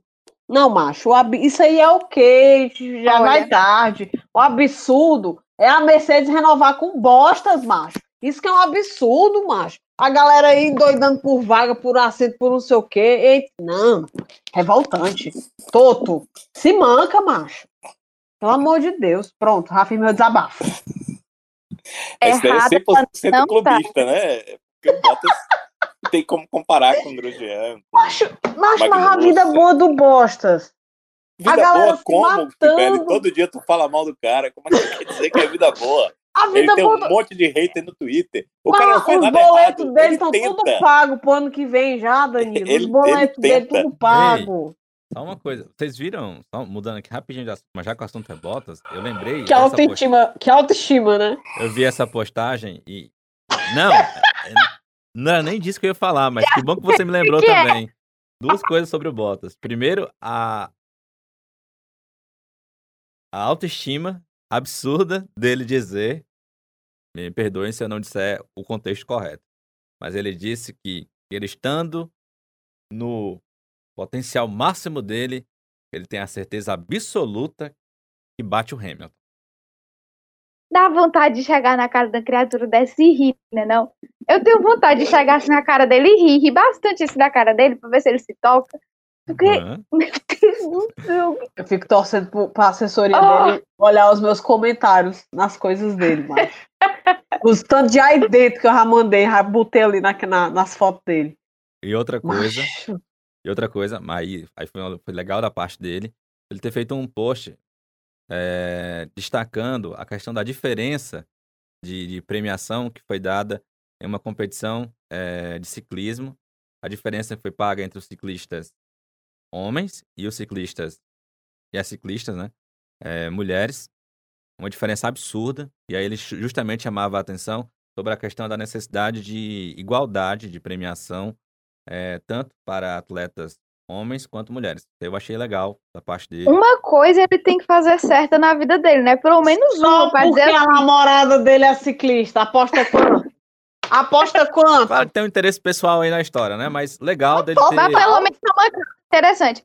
Tá, beleza, eu dá, dá crédito pro Bottas, mas é porque Não, eu não vou dar crédito, não. dele pra Não dou ser- crédito nem no meu celular, já vali pra ele. Ele não fez mais do que a obrigação, né, Sibeli? Isso é queixo, isso é só pra. Só quando a- o, o cabo quer aliviar a barra com a dinheiro. mulher. É, macho, é mala, mala. Mala. ele, pelo menos uma coisa ele tem que fazer certo na vida dele, né? Já que é pra usar a voz dele pra alguma coisa, ao invés de falar que ele ia Ele bater. podia, ele podia fazer uma porra dessa na vida dele. Ele podia sair da categoria e dar espaço pra quem é melhor. Daí ia ser top. Ele podia também. Ai, ai. É, pessoal, vamos se encaminhando aqui para a nossa parte final do episódio. Danilo, é, a gente nem tinha combinado sobre isso, mas Uhum. tivemos brasileiros no final de semana na pista. Você tem algum resultado interessante? Ó, o Jean-Luca Petekoff conseguiu, com dois segundos lugares é, e um sexto, passar o Arthur Leclerc e abrir 11 pontos de vantagem na Fórmula Regional Europeia. Foi um fim de semana meio complicado para a Prema, que não conseguiu nenhuma vitória. Aliás, conseguiu com o Oliver Rasmussen uma vitória. Mas, é, no geral, o- dentre os pilotos Prema, foi o Petekoff que marcou mais pontos, com esses dois segundos lugares. Nesse sexto lugar, ele se envolveu num acidente. Foram boas corridas de recuperação que ele acabou fazendo. O Arthur Leclerc foi mal nas três provas.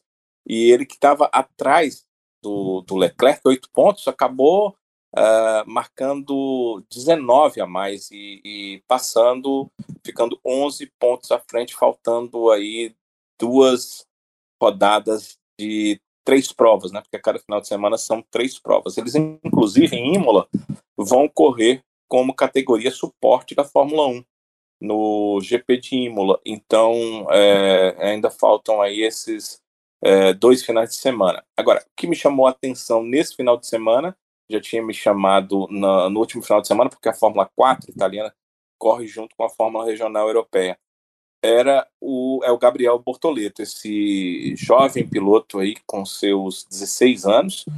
É, na etapa anterior, na, ele ganhou sua primeira vitória em monopostos, ele conseguiu sua primeira vitória em monopostos, ele que vem do kart, até no passado corria no kart, e nessas três provas ele não é, venceu em nenhuma prova.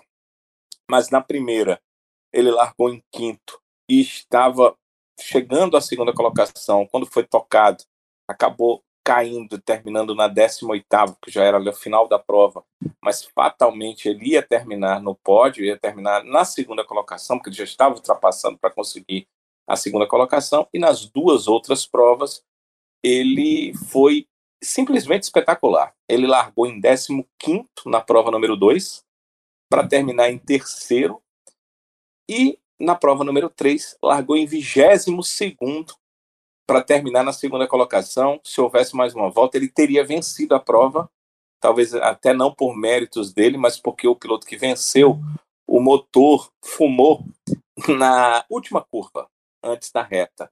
É, esse trio de provas aconteceu em Monza, então uh, não teria como vencer a prova. Fatalmente, mais uma volta, o Bortoleto venceria. Então, esse garoto está é, chamando a atenção não só de mim, mas de quem está vendo as provas da Fórmula 4 italiana, primeiro ano dele nos monopostos, e ele fez duas provas, as provas 2 e 3, sensacionais. Imagina que você, o que é você largar em 15 que são carros hum, iguais, a mudança ali das equipes, o acerto, mas os carros são exatamente iguais. Você larga em 15 vai construindo uma prova em que você termina em terceiro. Na prova seguinte, você larga em 22 segundo e vai construir uma prova para terminar na segunda colocação. Então, me chamou extrema atenção. Ele não tem nenhuma chance de ganhar o campeonato, ele vai fazer um segundo ano na, na Fórmula 4 pela Prema, já está acertado, mas é, se mostra um cara bastante promissor, até por essas corridas de recuperação, por essas ultrapassagens que ele vem fazendo, enquanto que o Gianluca Petekoff abriu de novo a possibilidade aí de ganhar o campeonato. O Gianluca tem a pontuação para, se for campeão da Fórmula Regional Europeia, somar, ele tem 15 pontos, com mais 25 uh, eh, de um possível título, somar os 40 pontos necessários para a Fórmula 1. Claro que ele está na regional, ainda está distante, mas é um aceno positivo para a Fórmula 1 já dizer que tem os pontos necessários para chegar por lá, e ele já chegaria com esses 40 pontos na Fórmula 3 uh, principal, né, a FIA Fórmula 3, que é a categoria de suporte à Fórmula 1 e seria bem interessante até para que ele possa escolher uma equipe, porque infelizmente o Petekoff, depois da saída da Shell como uma de suas patrocinadoras, vai passar por momentos bem difíceis do ponto de vista financeiro para ter bons carros na categoria. Ele tem que aproveitar que esse ano ele está com a prima para mostrar alguma coisa aí para o cenário dessas categorias de base, porque a Fórmula 1 é difícil, né? Mas chegar lá, sabe, também é bem difícil, bem complicado. É verdade, viu, Danilo? Vamos torcer aí então para para que o Pentecost para que o Pentecost tenha condições de se manter, né, nessa, nesse sonho de, de chegar a categorias mais relevantes, né? É, embora ele seja piloto Ferrari, né? Ele embora. é um piloto da academia da Ferrari, é tido como uma joia da academia da Ferrari, é um daqueles caras que a Ferrari aposta muito, mas ele caiu ali na mesma uh, época, né? Uh, do, do Arthur Leclerc, né? E, e, o Arthur Leclerc, não sei se você pensa como eu, mas tem um padrinho muito forte na Ferrari hoje. Né? É, o Lelequinho, o Lelequinho, é, o Sonsinho é, vem vindo. É. Pois é que é o Charles, irmão dele, que hoje é o piloto principal da Ferrari. Então, é, o, além de concorrer é, normal com os outros pilotos, ainda tem que concorrer com essa política aí que pode acontecer dentro da Ferrari, o Jean-Luc Petekoff. É isso. Vamos chegando aqui então ao final do nosso episódio, pessoal. Agradecendo, claro, sempre a você, ouvinte, que chegou até aqui, ou está chegando aqui no Avechados pela primeira vez, seja muito bem-vindo. Muito obrigado pela audiência. Agradecer aos nossos amigos do Twitter, ao Tadeu Alves, estava super ansioso pelo episódio sobre o GP de Eiffel, né? Ou Eiffel, como você preferir. O, o Drácula, que participou da eleição, também adorou aqui o episódio, deixou um feedback legal pra gente no Twitter. O Mercedista, né? É, até puxou justamente aquele assunto com vocês, não é, Flávia e Sibeli, sobre o Bottas, puxando a polêmica lá no Twitter. Então, obrigado por, por estar com a gente também.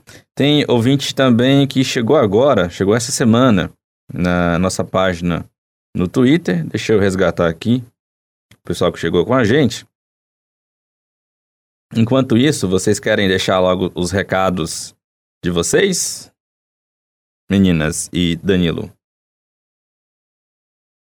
Algum abraço? Ninguém? Quero mandar um cheiro para todo mundo. É, Cheiro, cheiro pra todo mundo. que aguentam a gente, que gostam da gente, que eu acho muito difícil, mas se você gosta da gente, muito obrigada. Vale, mulher. Pois aí eu tenho autoestima maior do que a do Bottas, pois tá aí. Eu queria ter metade da autoestima do Bottas. Minha nossa. Um beijo pra vocês. Muito Cheiro, obrigada um por vir cheiro. apoiar o Avechados. Vocês são demais. O... Fui fofa agora, né? Eu fui- fofinho. Fui blogueira É. agora. Total. Não, Eu- você é eu tô- blogueira. eu tô Não tem noção. Explorando. Você é blogueira. Faltou só me sigam nas minhas redes sociais. Né? É, Não, mas é- aí ela é a blogueirinha discreta. Não Faltou. usa as coisas, o negócio. Faltou só o, o. Clica no sininho, não esquece de dar joinha no vídeo. Pra não perder nenhuma atualização do nosso canal. Né? Ela sabe, viu, Silvana? É, tá dando- quem fala assim, Ei, ela tá dando é spoiler. já. quem fala assim não é gago, não, rapaz. Ó, só agradecer aqui ao Igu e também ao. Cadê, rapaz? Perdi aqui o nome do homem de novo. Ao, ao Wagner, que chegaram, estão seguindo a página no Twitter, chegaram essa semana aqui com a gente.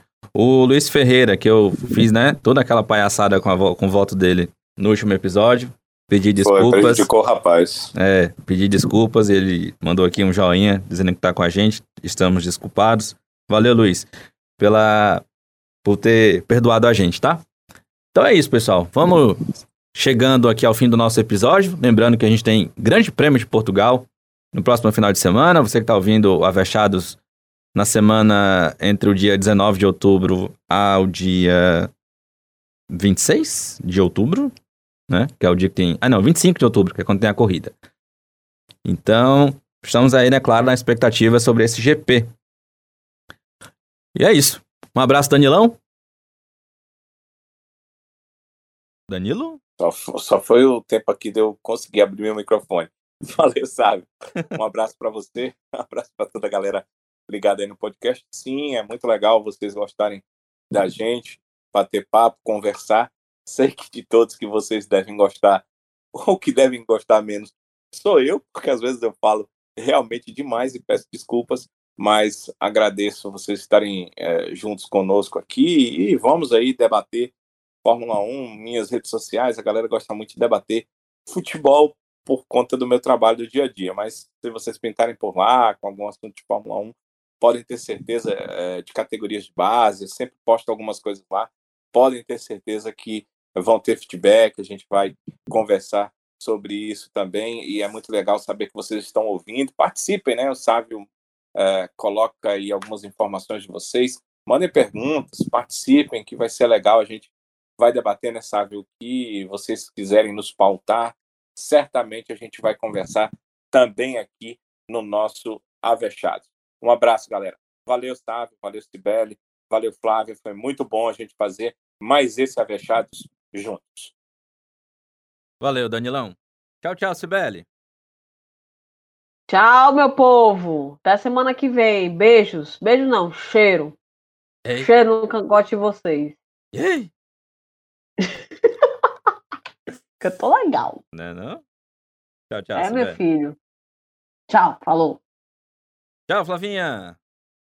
Tchau, Sávio. Tchau, pessoal. Um beijo pra vocês que gostam da gente, sério mesmo. Não sei. Não sei porque vocês escutam até o final, porque. Não, mas hoje. Hoje foi mais sério, vocês perceberam, né? Hoje foi um negócio mais O sono. comportado. É o Eu acho sono. É o foi. sono. É como eu disse, não houve, não houve carão, foi só o sono mesmo. Não é? Foi, é porque eu tô cansada, gente, perdoa. É que é muita coisa. Uma pessoa, eu sou uma pessoa pequena, por mais que eu seja maior que o Tsunoda, eu ainda sou uma pessoa pequena. E, e eu não aguento tanta coisa. Não, sabe, o Sábio às vezes chega lá na sala e ele vê que às vezes eu tô a ponto de ficar doida. Mas eu vou sobreviver. É isso aí, Flavinha. Vai dar bom, viu? Vai dar bom.